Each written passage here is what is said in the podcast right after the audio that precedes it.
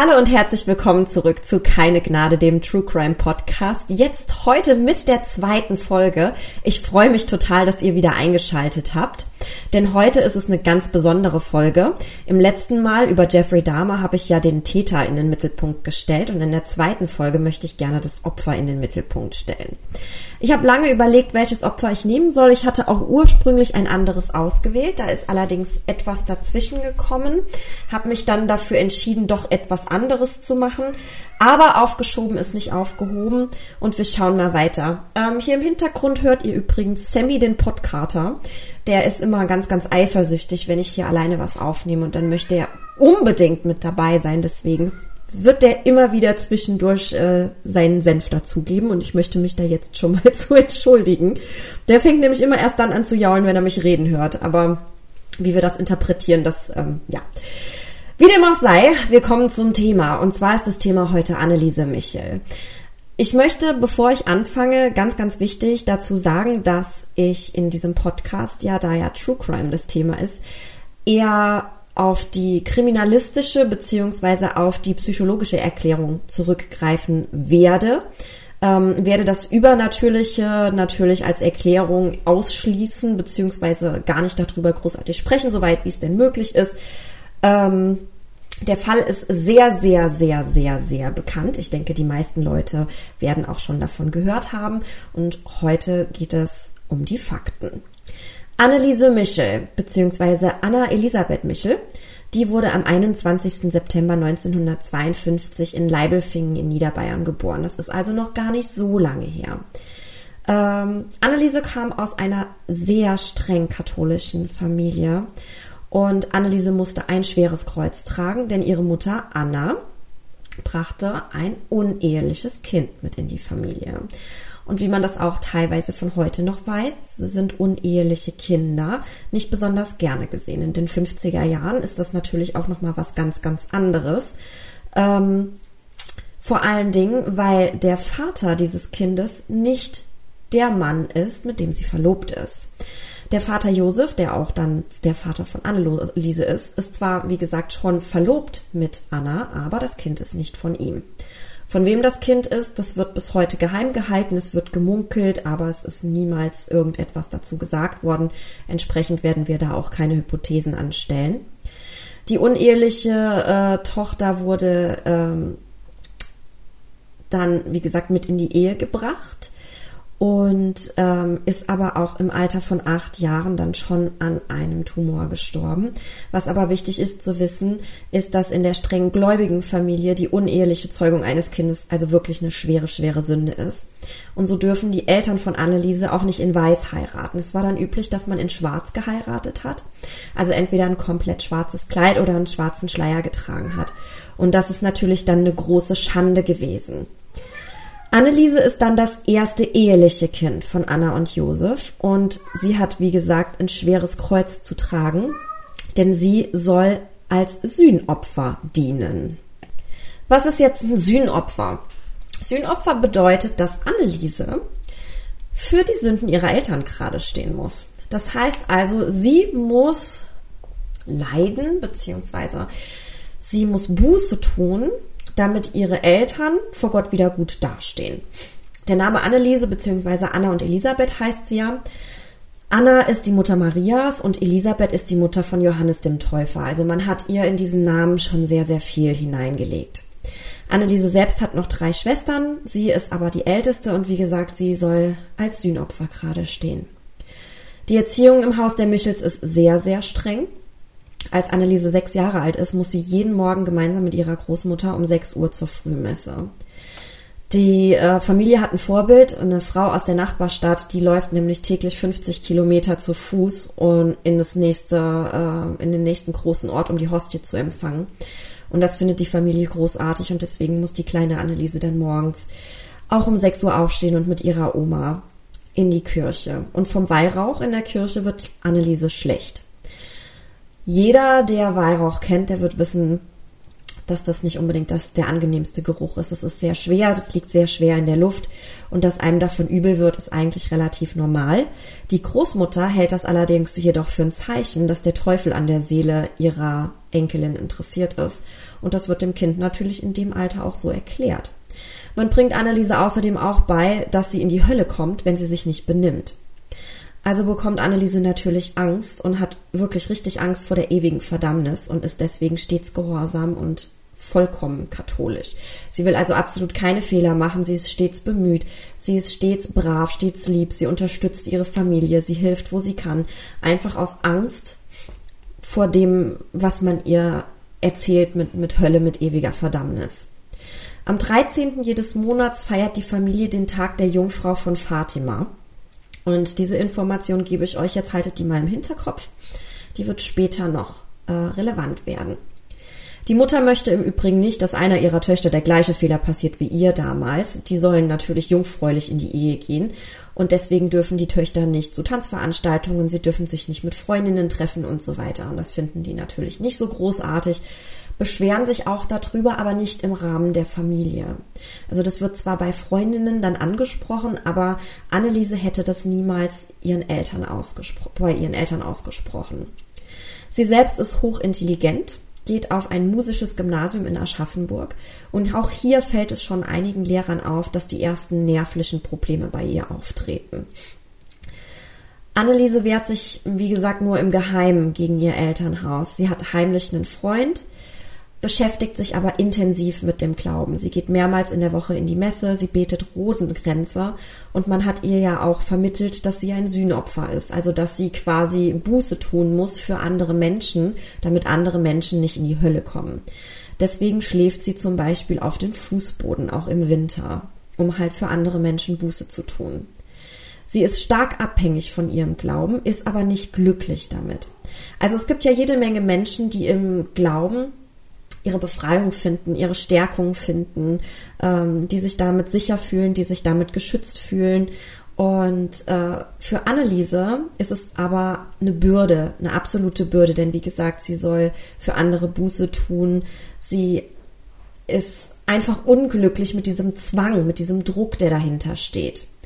Und sie selbst versteht diese persönliche Abneigung gegen den Glauben aber nicht und fängt an, eine Erklärung dafür zu suchen. Die logische Erklärung an der Stelle ist natürlich eigentlich diejenige, dass sie, dass es Druck ist, dass es Zwang ist und dass das alles viel zu sehr auf sie gelegt wird und erlegt wird. Aber auf die Idee kommt sie einfach nicht, weil sie diesen Gedanken gar nicht fassen kann, weil wie gesagt, sie ist im strengen Glauben erzogen worden. Es gibt für sie überhaupt keine andere Möglichkeit zu erkennen, dass es da noch eine andere Form von Glauben gibt, sondern es gibt für sie nur das Strenge.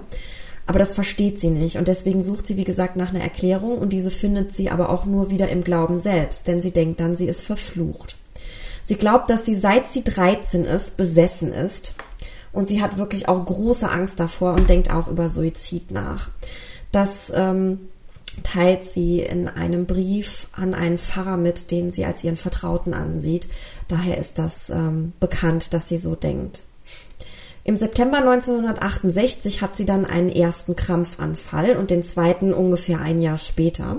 Sie wird dann neurologisch untersucht. Die Ergebnisse bleiben zwar unauffällig, also man macht ein EEG von ihr, also quasi ein Hirnscreening. Man diagnostiziert ihr jedoch Epilepsie. Sie bekommt dann Lungenentzündung und Tuberkulose. Sie ist allgemein ein sehr kränkliches Kind, auch früher schon gewesen. Und deswegen muss sie ein halbes Jahr lang in ein Lungensanatorium im Allgäu. Auch dort hat sie immer wieder Krampfanfälle. Ähm, und zu dieser Zeit will sie auch das erste Mal Visionen haben.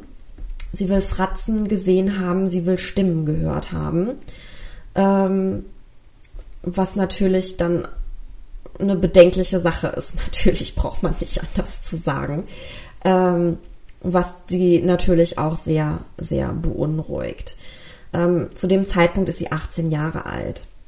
Ihr werden dann zu der Zeit auch die ersten Medikamente gegen die Epilepsie verordnet. Ob sie die allerdings regelmäßig einnimmt, das ist unklar. Ähm, auch zu dieser Zeit nehmen ihre Depressionen immer mehr zu. Sie ist ja relativ isoliert, sie ist sechs Monate lang von der Schule weg. Ähm, das zeigt natürlich alles seine Wirkung. Sie verpasst den Unterricht. Ähm, Und als sie dann nach sechs Monaten zurückkehrt, muss sie halt auch in eine andere Schulklasse. Äh, da nehmen dann die Depressionen natürlich auch noch weiter zu. Sie schafft dann 1973 ihr Abitur und in dem Jahr hört sie auch zum ersten Mal ein beständiges Klopfen in ihrem Zimmer. Dieses Klopfen soll auch angeblich von anderen Leuten gehört worden sein. Es gibt ja mehrere Zeugenaussagen zu dem ganzen Fall. Ähm, es ist natürlich, wie gesagt, alles nicht hundertprozentig bestätigt. Äh, zu dieser Zeit wird dann das erste Mal eine paranoide Psychose bei ihr diagnostiziert. Was genau ist jetzt eine paranoide Psychose? Eine paranoide Psychose ist auch bekannt unter ähm, Wahnvorstellungen. Das sagt vielleicht dem einen oder anderen ein bisschen mehr. Der Betroffene hat also in dem Moment ähm, eine andere Wahrnehmung der Realität. Das ist das, was man dann als diese Wahnvorstellung bezeichnet. Und er kann auch von diesem Bild nicht abgebracht werden. Also er denkt sich in dem Moment dann wirklich, ähm, das, was er sieht, ist tatsächlich real. Und egal, was man ihm dazu sagt, es, es stimmt halt einfach nicht. Es ist falsch. Das heißt, wenn man, wenn da jemand ist, der sieht jetzt vor sich dann eine Spinne laufen, die zum Beispiel eigentlich gar nicht da ist, ist ein blödes Beispiel, aber ich nehme es jetzt einfach mal und sagt, da ist aber gar keine, Stimme, äh, keine Spinne. Derjenige glaubt einem das dann natürlich nicht und wird dann entsprechend misstrauisch. Daher ähm, sind die Leute, die paranoide Psychosen entwickelt haben ähm, oder auch wie gesagt, wahnhafte Störungen genannt, ähm, relativ paranoid anderen Menschen gegenüber. Ähm, die finden, ja, alles ist gefährlich, ähm, alles ist, ist, ist nicht korrekt und ist falsch. Und in dem Moment ist es dann natürlich auch so, wenn ich dann jemanden in dieser Psychose unterstütze und wenn ich jemanden in dieser Psychose ähm, ja nähere, dann kann sich diese Psychose natürlich auch entsprechend verstärken. Und bei Anneliese wurde der Beginn einer paranoiden Psychose diagnostiziert. Äh, Im gleichen Jahr ist sie übrigens auf einer Wallfahrt unterwegs und knüpft dort verschiedene Kontakte und durch Vitamin B und ein bisschen Ecke hier und Ecke da trifft sie auf Pfarrer Ernst Alt. Dieser stellt dann im Jahr 1974 die Diagnose Umsessenheit. Umsessenheit ist quasi die Vorstufe zur Besessenheit. Das heißt, es sind quasi ähm, böse Geister, Dämonen, was auch immer, zwar in ihrer Nähe, aber sie ist noch nicht besessen worden. Sie wechselt äh, in der ja in diesem Zeitraum an die Pädagogische Hochschule in Würzburg. Sie hat ja ihr Abitur gemacht und wohnt dann auch dort in einem katholischen Studienseminar. Hier hat sie dann auch zum Beispiel Mitbewohnerinnen und ähm, hier begibt sie sich auch selbst in ein Krankenhaus und schildert dort tägliche Anfälle, bei denen sie auch für kurze Zeit quasi das geistige Bewusstsein verliert. Das heißt, sie kippt nicht um bei diesen Anfällen, sondern sie hat einfach nur Blackouts. Ich glaube, mit Blackout beschreibt man das Ganze eigentlich am sinnvollsten. Man diagnostiziert ihr neurotische Depressionen mit Entwicklungscharakter und man kommt auch nochmal auf die Epilepsie zu sprechen. Man stellt im EEG eine Hirnschädigung im linken Schläfenbereich fest und geht dann davon aus, dass das ausschlaggebend für, für die Krankheit halt ist. Mit Pfarrer Ernst Alt steht sie weiterhin in regelmäßigem Kontakt. Sie trifft sich mit ihm anfangs zweiwöchentlich, dann einmal im Monat. Sie schreibt ihm Briefe und er kommt dann dazu, den ersten Exorzismus am 1. Juli 1975 durchzuführen. Was ist jetzt genau ein Exorzismus? Ja, ähm, bei einem Exorzismus geht es halt darum, dass eine besessene, dass oder einer besessenen Person die Entität ausgetrieben werden soll, die von ihr Besitz ergriffen haben soll. Das heißt, es ist ein Exorzist anwesend, das ist dann in diesem Fall ein Priester. Ähm, der diese religiöse Praxis durchführt. Und der führt in diesem Fall ein direktes Zwiegespräch mit dem Wesen, was den Besessenen besitzt. Das ist gerade ein bisschen kompliziert, aber ich glaube, ich habe es richtig gesagt. Ähm, es werden Gebete gesprochen, es werden Befehle erteilt, es werden Besprengungen mit Weihwasser durchgeführt. In manchen Kulturen werden Tänze aufgeführt oder es wird der Trancezustand herbeigerufen. Und das ist jetzt auch eigentlich ein ganz wichtiger Punkt, den ich unbedingt erwähnen möchte. Es gibt zahlreiche andere Kulturen, in denen Exorzismen durchgeführt werden, Schrägstrich wurden. Es ist eine nicht rein christliche Geschichte. Ähm, das gibt's äh, im Judentum, im Islam, im Hellenismus, in alten orientalischen Überlieferungen. Also das ist ähm, nichts Neues. Bereits äh, im sechsten Jahrhundert vor Christus gibt es die ersten Aufzeichnungen in Keilschrift von Exorzismen. Also das ist ähm, was, was die meisten Leute gar nicht wissen. Das ist also nicht so ein typisches Ding, wie man das aus Film und Fernsehen kennt, dass das dann natürlich so der, der Priester ist in seiner schwarzen Kutte, der an die Tür klopft mit der Bibel unterm Arm, sondern wie gesagt, das gibt es in ganz vielen zahlreichen anderen Kulturen. Gibt und gab es in vielen anderen Kulturen auch. Es hat sich halt nur dieser Standard herausgebildet, ähm, dass man da halt dieses Bild vom Priester hat, was nicht ähm, nicht nur dem Film Der Exorzist geschuldet ist, daher kommt das natürlich hauptsächlich. Ähm, es liegt unter anderem auch zum Beispiel an dem Film Der Exorzismus der Emily Rose, ein Film, der übrigens auf Anneliese Michel basiert. Diesem ersten Exorzismus am 1. Juli 1975 folgen 66 weitere Exorzismen. Es wurden also insgesamt 67 Exorzismen an Anneliese, äh, Anneliese, Anneliese, jetzt war ich bei Emily Rose, an Anneliese durchgeführt. 67. Das muss man sich wirklich mal auf der Zunge zergehen lassen. Ähm, Augenzeugen berichten, dass sie unter anderem dann auch einen Rosenkranz mal zerrissen haben soll. Sie soll ähm, aufs Kreuz gespuckt haben, lauter solche Dinge. Aus gesundheitlichen Gründen zieht Anneliese aus Würzburg zurück ins Haus ihrer Eltern, weil die Anfälle sehr, sehr stark geworden sind und sie das Studium nicht mehr Vollzeit durchführen kann. Sie pendelt zwar immer noch zwischen Würzburg und dem Haus ihrer Eltern hin und her, aber sie leidet mittlerweile schon unter starkem Gewichtsverlust und damit verbundener Schwäche, arbeitet aber weiterhin ihre Abschlussarbeit aus und ähm, belastet sich auch selbst stark dass die Exorzismen an ihr durchgeführt wurden, und zwar auch regelmäßig, ähm, bleibt das Geheimnis der Familie, der Exorzisten und der engsten Freunde. An der Hochschule selbst ahnt wirklich niemand etwas von der ganzen Sache. Im August im gleichen Jahr wurde der zweite Exorzismus gesprochen und Anneliese verliert zu dem Zeitpunkt mehr und mehr die Kontrolle. Sie schreit, sie rennt rastlos hin und her, sie verweigert mittlerweile mehr und mehr das Essen und ernährt sich stattdessen von Spinnen, von Insekten und leckt unter anderem auch ihren eigenen Urin vom Boden auf. Die Psychose ist also schon extremst weit fortgeschritten und es wäre absolutes Handeln ähm, geboten. Aber die Eltern sprechen sich gegen eine Einweisung in eine Nervenklinik aus. Unter anderem, weil sie befürchten, dass dann die Karriere ihrer Tochter als Lehrerin gefährdet wird. Und das ist nicht nur die Meinung der Eltern, das ist auch die Meinung von Anneliese selbst. Das muss man hier ganz klar dazu sagen. Es gibt da auch ähm, schriftliche Beweise für, dass Anneliese selbst sich gegen ärztliche Hilfe ausgesprochen hat und dass sie sich auch selbst äh, dagegen ausgesprochen hat, in eine Klinik zu gehen, mit der Befürchtung, dass man sie dann für verrückt hält. Im September 1975 wurde dann durch Bischof Stangl der große Exorzismus angeordnet. Also es gibt verschiedene Stufen von Exorzismen. Ähm, der Grund dafür war, dass der Jesuitenpater, und jetzt muss ich das ablesen, Adolf Rodewig, ähm, ein sogenannter Exorzismusexperte ein Gutachten über Anneliese abgeliefert hat. Und in diesem Gutachten war er davon überzeugt, dass sie besessen ist und dass nur noch der große Exorzismus helfen würde.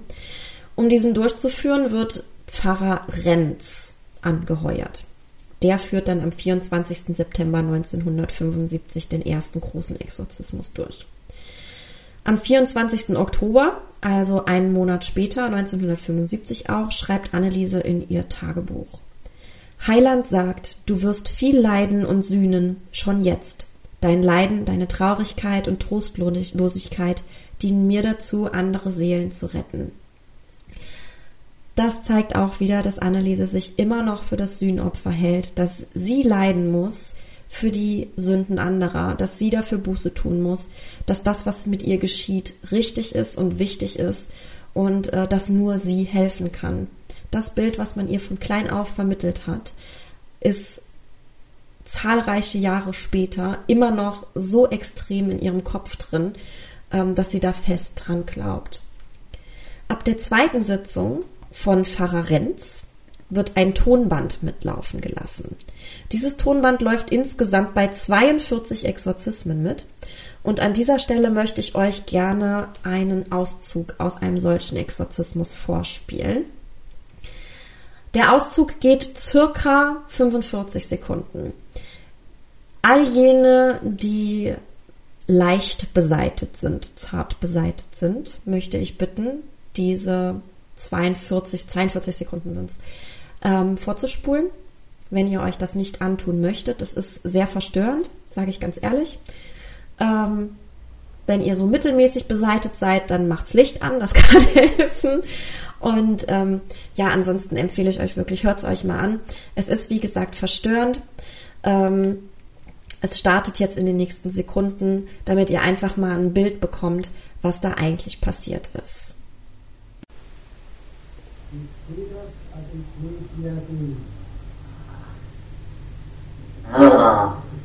in Benjamin Prävalet und der Welt zu sehen. Ja, wir sind stark.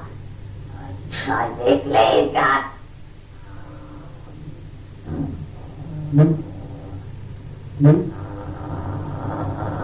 Ja, die, die, die, nein, Scheißbuch steht drin. Ich sehe das an Gläser drin. Du meinst der Bibel, ja? Die Fakten der Hölle werden... Ja, ja!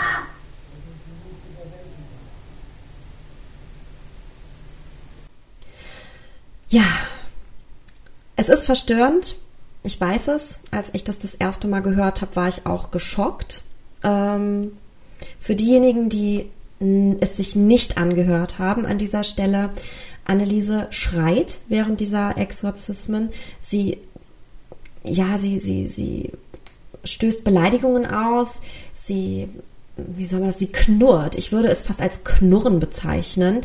Ähm, und Leute, die sie kannten, haben berichtet, dass das auch nicht ihre Stimme ist, mit der sie da spricht. Das ist jetzt für mich natürlich äh, schwer bis gar nicht zu beurteilen, ähm, aber das ist das, was berichtet wurde.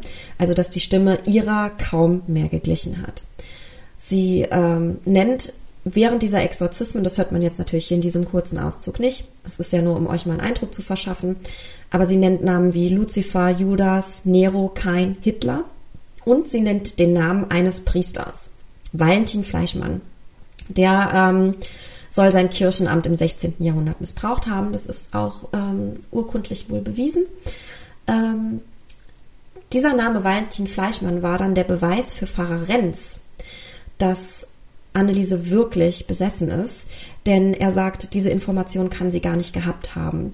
Hier muss ich kurz dann wirklich eine persönliche Meinung reinbringen. Ich denke schon, dass sie es hätte wissen können, denn sie hat sich sehr viel mit dem Glauben beschäftigt. Sie hat den Glauben auch sehr studiert und sich da darum gekümmert. Und ähm, ich habe selbst katholische Theologie studiert und da ist Kirchengeschichte zum Beispiel auch ein, ein Teil des Studiums und dass das ähm, dass das also sein kann, dass sie über diesen Namen gestolpert ist. Es ist zwar nicht besonders wahrscheinlich, aber es ist definitiv möglich. Das wollte ich jetzt nur an dieser Stelle einfach mal einfügen. Ähm, ja, aber das war, wie gesagt, für Pfarrer Renz das Zeichen, dass, ähm, dass es hier sich um eine tatsächliche Besessenheit handelt. Anneliese selbst ist, wie gesagt, vollkommen davon überzeugt, dass das, was mit ihr passiert, die ganzen Exorzismen, dass das alles das Richtige ist. Und ähm, sie spricht in den Exorzismen ja, ähm, wie bereits erwähnt, was ja der, der, der Kasus Knackus, sage ich mal, eines Exorzismus ist. Sie spricht halt selbst im Namen dieser ähm, Entitäten, die von ihr Besitz ergriffen haben sollen. Also sie ist quasi das Sprachrohr. Die Exorzismen, gerade der große Exorzismus, geht über mehrere Stunden. Sie, Anneliese heult, sie schreit, sie brüllt, sie knurrt. Und dadurch, dass sich das über mehrere Stunden zieht, ist das natürlich für alle Beteiligten sehr, äh, Beteiligten sehr kräftezehrend. Auch in diesen Exorzismen spricht sie dann auch aus, dass da der Befehl kommt, dass sie nichts essen soll. Ähm, das soll angeblich ein Dämon befohlen haben, weil er sie quälen möchte. Diese Dämonen schreien auch immer wieder, dass ähm, Anneliese leiden soll. In ihren Tagebüchern schreibt dann Anneliese zu diesen Zeiten auch bewusst dass es ihr klar ist, dass sie das Ganze nicht überleben wird. Sie sagt aber auch, dass sie bereit dazu ist, weil sie denkt, dass sie das muss, um andere Menschen zu retten. Sie muss weitermachen, sie ist nun mal das Sühnopfer und sie muss dafür sorgen, dass es anderen gut geht. Was ganz, ganz spannend ist, dass auch die Traumata aus ihrer Kindheit in den Sitzungen zum Thema werden. Also zum Beispiel der tägliche Kirschgang mit der Großmutter, den erwähnt sie ähm, in dieser Sitzung und beschreibt das, dass sie das furchtbar fand, dass die Großmutter sie morgens aus dem Bett gezerrt hat. Und auch der 13. jedes Monats, der gefeiert wurde, was ich euch ganz am Anfang erzählt habe, mit diesem Tag wird auch abgerechnet und den bezeichnet sie als den Scheißtag. Was hier natürlich auch ähm, interessant ist, denn Anneliese traut sich im, ich sag jetzt mal, als Anneliese selbst niemals die, ihre Eltern anzugreifen. Im Rahmen der Exorzismen findet aber quasi eine, eine Form von Abrechnung statt. Ab dem 3. März 1976, das ist dann der erste Tag der Fastenzeit, fängt sie an, die Nahrungsaufnahme komplett zu verweigern. Sie kniet sich stundenlang auf den Boden und schlägt auch ihren Kopf auf den Boden. Äh, Mitte April ist sie in Würzburg und ist zu schwach, um überhaupt noch das Bett zu verlassen. Ihre Schwester ist dann bei ihr. Die Kommilitoninnen bitten die Schwester, einen Arzt zu rufen. Die Schwester lehnt das jedoch ab mit der Aussage, dass sie sich bereits in ärztlicher Behandlung befinden würde. Was natürlich nicht der Fall ist, aber das wissen natürlich die Kommilitoninnen nicht. Pfarrer Alt holt sie dann im Mai von Würzburg ab und bringt sie wieder zu ihren Eltern. Sie beginnt dann um sich zu schlagen, sie beißt, sie kratzt, sie verausgabt sich körperlich, macht wohl äh, körperlich massenhaft, äh, körperlich täglich massenhaft Kniebeugen und fügt sich selbst starke Verletzungen zu. Sie versucht unter anderem auch, sich selbst mit einem Kissen zu ersticken oder sich im Waschbecken zu ertrinken. Und sie versucht, Löcher in die Wände zu beißen. Dabei bricht sie sich einen Zahn ab. Ähm, sie glaubt auch übrigens, dass sie die Stigmata Christi hat. Die Stigmata, das sind die, für diejenigen, die es nicht wissen, das sind die Male an den Händen und Füßen, wo ähm, die Nägel eingeschlagen wurden. Und sie glaubt, dass sie diese Male auch hat. Sie hat die Wunden an den Füßen, die sind auch erkennbar. Allerdings sind die darauf zurückzuführen, dass sie nur noch barfuß läuft, die, die ganze Zeit und an den Händen hat sie keine Wunden. Sie glaubt aber, dass nur sie die sehen kann und niemand anderes. Im Endeffekt wird sie dann von ihrer Familie ans Bett gefesselt. Der letzte Exorzismus wird dann am 30. Juni 1976 durchgeführt. Sie stirbt dann in der gleichen Nacht noch. Ähm, in der Autopsie wird dann festgestellt, und das habe ich ähm, tatsächlich nur in einer einzigen Quelle gelesen. Also in allen anderen Quellen wird gesagt, sie starb an den Folgen einer Unterernährung. Ähm, ich habe aber in einer einzigen Quelle gelesen, und das war der Spiegel. Da stand drin, dass sie in den Folgen einer, an den Folgen einer Lungenentzündung gestorben ist, die sie aufgrund der Unterernährung aber nicht mehr bekämpfen konnte. Ähm, ist ganz interessant. Also wie gesagt, ähm, da möchte ich mich jetzt nicht festlegen. Fakt ist allerdings, sie wog nur noch 31 Kilogramm bei einer Körpergröße von 1,66. Und man sagt, dass bei einer 40-prozentigen Unterschreitung des Idealgewichts eigentlich schon eine kritische Grenze erreicht ist und da, ähm, das ist halt hier wirklich gegeben gewesen. Gleich, äh, am, also am gleichen Tag, wo dann festgestellt wurde, dass Anneliese tot ist, ruft Pfarrer Alt die Polizei an und berichtet vom Tod von Anneliese und erwähnt dabei auch, dass Exorzismen an ihr durchgeführt wurden. Und entsprechend findet dann auch noch am gleichen Tag die Obduktion statt. Die Autopsie führt Dr. Schulz durch, Privatdozent. Und er beschreibt in dem Autopsiebericht, dass man es Anneliese hätte ansehen müssen, dass sie sterben wird. Die, und es äh, ist eine mäß, mäßig mittelgradige Lungenentzündung. Die wäre im Normalfall nicht tödlich verlaufen, sondern das war Folge der Unterernährung. Der ganze Körper wies Verletzungen auf, Blutergüsse, blaue Flecken. Ähm, es muss also ein extrem schlimmer Anblick gewesen sein. Es gibt im Internet auch jede Menge Fotos dazu. Ähm, und sie war halt wirklich bis auf die Knochen abgemagert. 1978 beginnt dann am 30. März das Verfahren vor 50 Millionen Menschen, die an den Bildschirmen beiwohnen.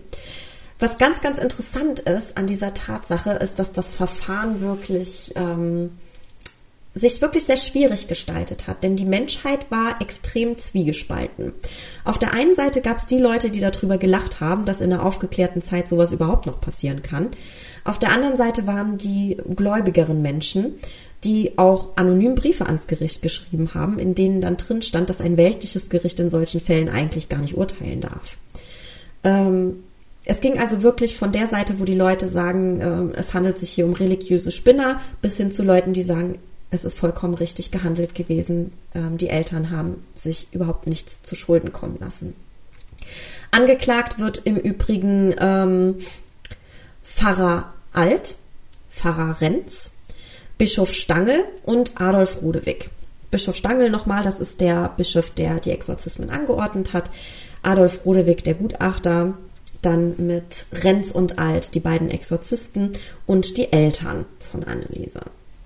Die Verteidigung sagt aus, dass ähm, die Zeugenaussagen und die Tonbandaufnahmen bestätigen, dass es sich nicht um gesundheitliche Probleme gehandelt hat, sondern wirklich um eine Besessenheit und dass es äh, das Recht eines jeden Menschen ist, ärztliche Unterstützung abzulehnen. Es handelt sich also quasi hier um einen Angriff auf die Religionsfreiheit und es wird beantragt, das ähm, Verfahren fallen zu lassen.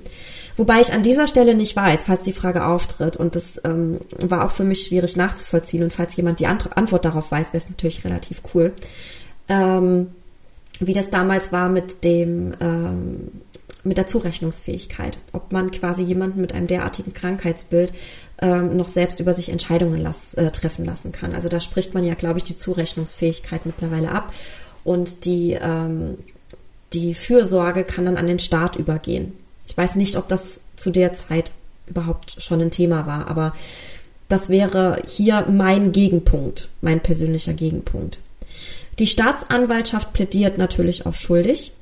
Ähm, die Diagnose Epilepsie und paranoide Psychose sind halt hier der, der Hauptpunkt. Die Psychose soll von den Angeklagten gerne und bereitwillig angenommen worden sein, weil das natürlich perfekt in ihr Bild gepasst hat. Ähm, die Psychose soll von ihnen genährt worden sein und somit zu dem weiterentwickelt, was zum Tod von Anneliese geführt hat. Entsprechend liege die Verantwortlichkeit für den Tod bei Pfarrer Alt, Pfarrer Renz und der Familie.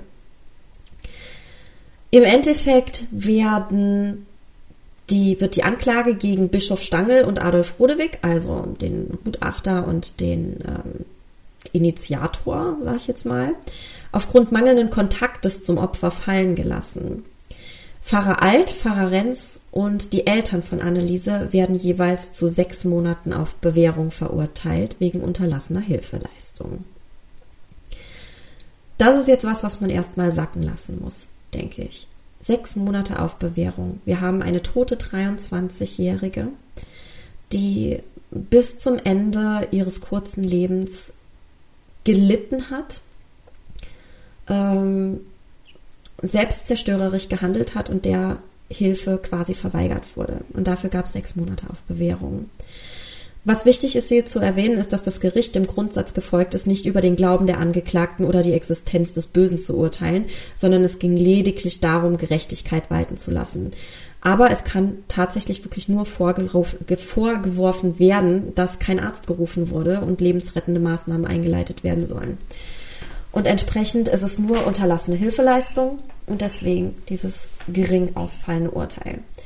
Josef Michel, der Vater, sagt in seinem Schlusswort, dass er das weltliche Gericht sowieso ablehnt und ähm, dass ähm, das für ihn keine wirkliche Bedeutung hat. Er nimmt das Urteil zwar an, aber ähm, eine Bedeutung hat es für ihn nicht. Das ist ähm, das, was auch in den Briefen zuvor erwähnt wurde, dass ein weltliches Gericht darüber ja gar nicht urteilen darf. Ja, es, es ist harter Tobak auf jeden Fall und ich möchte an dieser Stelle ganz gerne auf die offizielle Diagnose zu sprechen kommen, die ähm, Anneliese Michel zuteil wurde und zwar eine paranoid-halluzinatorische Psychose bei Epilepsie. Und jetzt kommt's. Auf dem Hintergrund besonderer psychosozialer Faktoren, wobei eine psychogene Identifizierung krampfhafter Art mit der Rolle einer Besessenen gegeben war. Das Ganze auf Deutsch. Was eine paranoide Psychose ist, das haben wir gelernt. Was Halluzinationen ist, wissen wir auch. Was Epilepsie ist, wissen wir im Grunde auch. Also das ist der ähm, dass das Hirn quasi zu aktiv ist und dass das dadurch ähm, zum Beispiel Muskelzuckungen ausgelöst werden, die aber auch so stark sind, dass sie bis zur Ohnmacht führen können. Also es können leichte Muskelzuck Muskelzuckungen sein, es können starke Muskelzuckungen sein. Ähm, der Hintergrund besonderer psychosozialer Faktoren. Damit ist dann auf die Eltern angesprochen, auf die Erziehung und auf ihr gesamtes psychosoziales Umfeld, dass sie als ähm, kleines Kind schon dazu erzogen wurde, Angst zu haben, weil sie ja in die Hölle käme, wenn sie etwas falsch macht und dass man ihr vermittelt hat, dass sie ein, ja, ein Sühnopfer ist. Was hier ganz wichtig ist, was für mich ein Punkt ist, ist, dass man sie aus diesem Punkt halt nur schwer hat rausbringen können. Ähm, ihr müsst euch das so vorstellen, wenn man einem, einem Kind erklärt, du pass auf, wenn du die Herdplatte anfasst, verbrennst du dich. Dann geht das Kind hin, fasst die Herdplatte an und merkt, oh Gott, das ist heiß, das, was die Eltern sagen, ist richtig. Ähm, bei Anneliese ist es jetzt so, man sagt ihr, nach deinem Tod passiert das und das. Das kann Anneliese natürlich schlecht austesten, ob das wirklich stimmt. Ähm, und sie muss natürlich dem glauben, was ihr ihr ganzes Leben lang beigebracht wird. Sie befindet sich ja auch wirklich nur in diesem christlichen Umfeld. Sie, sie wird ja auch nicht da rausgelassen. Sie darf ja nicht auf Tanzveranstaltungen, sie darf sich ja nicht mit Freunden treffen. Sie ist also wirklich in diesem religiösen Umfeld isoliert und kann dadurch auch kein anderes Bild gewinnen. Und es kann natürlich auch niemand zu ihr ankommen und sagen, du hör mal, nach dem Tod passiert das und das, weil das weiß natürlich keiner. Das heißt, sie hat überhaupt keine Chance, aus dieser, aus diesem Bild rauszukommen. Das heißt, sie bleibt wirklich in dieser Vorstellung drin, die sie komplett ihr ganzes Leben vermittelt bekommen hat, dass ähm, sie ein Sühnopfer ist. Sie hat ja selbst die Schmerzen, sie leidet ja auch. Und das ist für sie einfach diese Erklärung des Ganzen. Sie wurde verflucht, sie muss leiden. Eine andere Möglichkeit gibt es für sie da überhaupt nicht. Und es gibt in ihrem Umfeld natürlich auch niemanden, der zu ihr sagt, nein, pass auf, das stimmt nicht, das ist nicht so. Dazu kommt natürlich dann auch noch die fehlende medizinische Versorgung. Es spielt halt quasi alles zusammen. Und was hier ganz, ganz wichtig ist, ist, dass Anliese quasi zu einem Opfer erzogen wurde. Es ist also nicht so wie bei anderen Opfern, die jetzt mal als blödes Beispiel über die Straße gehen und zufällig überfallen werden, sondern hier ist es so, dass sie von Geburt an diesen Stempel hatte, ein Opfer zu sein und darin erzogen wurde und quasi ihr ganzes Leben lang ähm, darauf gedrängt wurde, im Endeffekt dieses Schicksal zu haben. Was ich äh, persönlich extremst traurig finde. Ähm, Annelieses Verhalten sei eine Folge einer Fehlentwicklung, die schon in der Kindheit bzw. im Jugendalter eingesetzt hat. Ähm, die Fehlentwicklung, klar, haben wir dann auch wieder die psychosozialen Faktoren und ähm, die Lehrer haben ja auch schon zur Schulzeit gesagt, dass da nervliche Probleme bestehen. Sie war ja auch ein, ein Kind, was sehr, äh, sehr schnell krank wurde, was äh, allgemein sehr sensibel war, ähm, wo halt wirklich dann die ganzen Faktoren einfach zusammengespielt haben. Es gibt dann diese Theorie, dass die Anfälle erfolgreich medikamentös unterdrückt worden sind und dass dadurch eine Symptomverschiebung stattgefunden hat. Also dass es dann statt Anfällen, die sich quasi dann körperlich äußern, ähm, das Ganze auf die Psyche verschiebt und dadurch einfach dann diese Psychosen aufgetreten sind. Ähm, was ich noch ganz interessant finde und was ich an dieser Stelle erwähnen möchte, ist ein Experiment, von dem ich mal gehört habe. Ich kann es leider nicht mehr wiederfinden, weil ich ähm, nicht genau weiß, wonach ich suchen soll. Ich habe das mal vor, vor zig Jahren im Fernsehen gesehen, aber da haben die das gezeigt, dass ein Mensch, äh, ähm, der, der dann der Proband war, unwissentlich, der wusste das nicht, ähm, der ging dann in einen Raum rein und ähm, da ging es dann um eine Produktpräsentation und die hatten quasi dieses Produkt und dieses Produkt war blau. Und die Leute, die dieses Produkt präsentiert haben, die haben die ganze Zeit gesagt, ja, unser rotes Produkt, unser rotes Produkt. Und der Proband sagte dann, aber das ist doch blau. So, das ist doch nicht blau, das ist rot. Ne? Und nachdem das Ganze dann ungefähr eine gewisse Zeit ablief, ist dann der Proband im Endeffekt, der dann das Produkt nachher vor einer breiteren Öffentlichkeit präsentieren sollte, hat dieses Ganze dann auch als rotes Produkt präsentiert. Das heißt, es hat gereicht, dass die Leute in ihrem Umfeld darauf insistiert haben, dass dieses Produkt rot ist, obwohl es das gar nicht ist, bis er das dann selbst angenommen hat. Und hier sieht man dann da drauf, wie äußere Faktoren auf einen Menschen einwirken können. Das heißt, wenn wir jemanden hingehen und dem erklären, der Himmel ist lila, dann glaubt er das vielleicht irgendwann. Ne? Und das ist halt bei, bei Anneliese ganz stark der Fall, diese extreme Beeinflussung von außen. Finde ich einfach nochmal einen ganz wichtigen Punkt, den ich hier gerne einfach zu den psychischen Komponenten ähm, erwähnt haben möchte. Was ich auch noch erwähnen möchte, sind die Folgen von Annelieses Tod. Und da möchte ich ähm, erwähnen, was auf Annelieses Grabstein steht. Und da steht drauf, es ist vollbracht. In Liebe und Dankbarkeit Anneliese Michel. Und diese Aussage, es ist vollbracht, lasse ich jetzt einfach mal so im Raum stehen. 1991 gibt äh, Pfarrer Alt der, ein Interview der Zeitschrift Ewig. Ähm, er gibt in dieser Zeitschrift an, dass er immer noch der Meinung ist, dass es sich um eine Besessenheit handelte und dass Anneliese an den Folgen von den äh, Medikamenten starb, die ihr die Ärzte verordnet haben.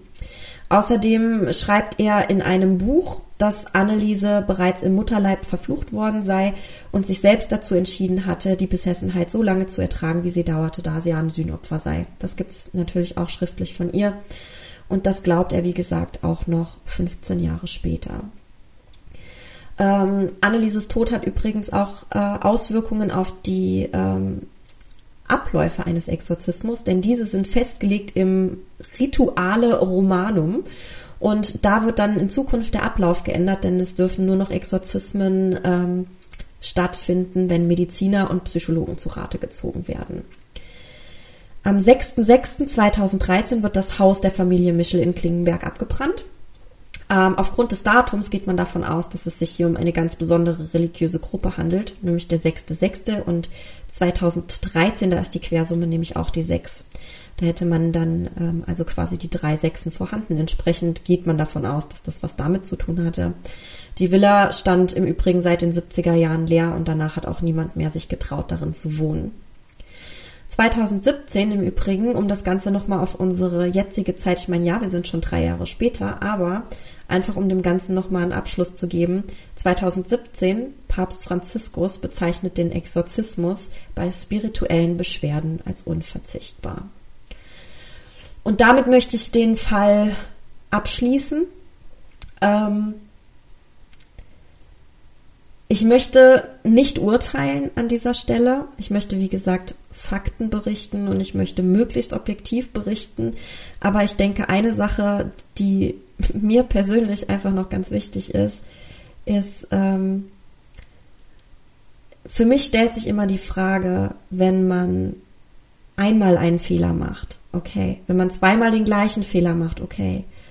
Aber wenn man 67 Mal etwas tut und merkt, dass sich überhaupt nichts ändert, Warum versucht man dann nicht etwas anderes zu tun?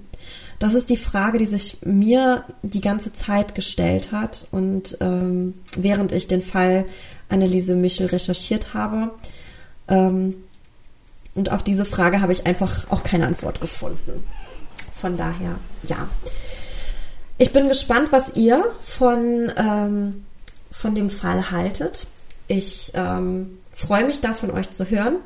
Ihr könnt mich finden auf ähm, Instagram äh, mit keine Gnade Podcast oder ihr könnt mir auch gerne eine E-Mail schreiben an keinegnadepodcast@mail.de. Ich möchte mich an der Stelle auch ganz, ganz, ganz recht herzlich bedanken für all die Zuschriften, die ich bekommen habe nach der ersten Folge. Das waren richtig viele.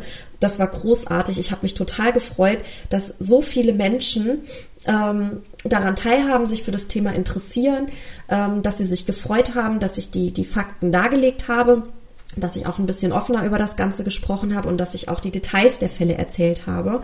Es war für mich ja immer so ein bisschen die Sorge, dass das die Leute zu sehr schockieren würde, aber ich habe da auch sehr viel ähm, positive Rückmeldung bekommen, dass das sehr interessant ist und dass ihr gerne die Details hören möchtet. Das freut mich natürlich und ähm, das motiviert mich. Ähm, deswegen werde ich das weiter so beibehalten.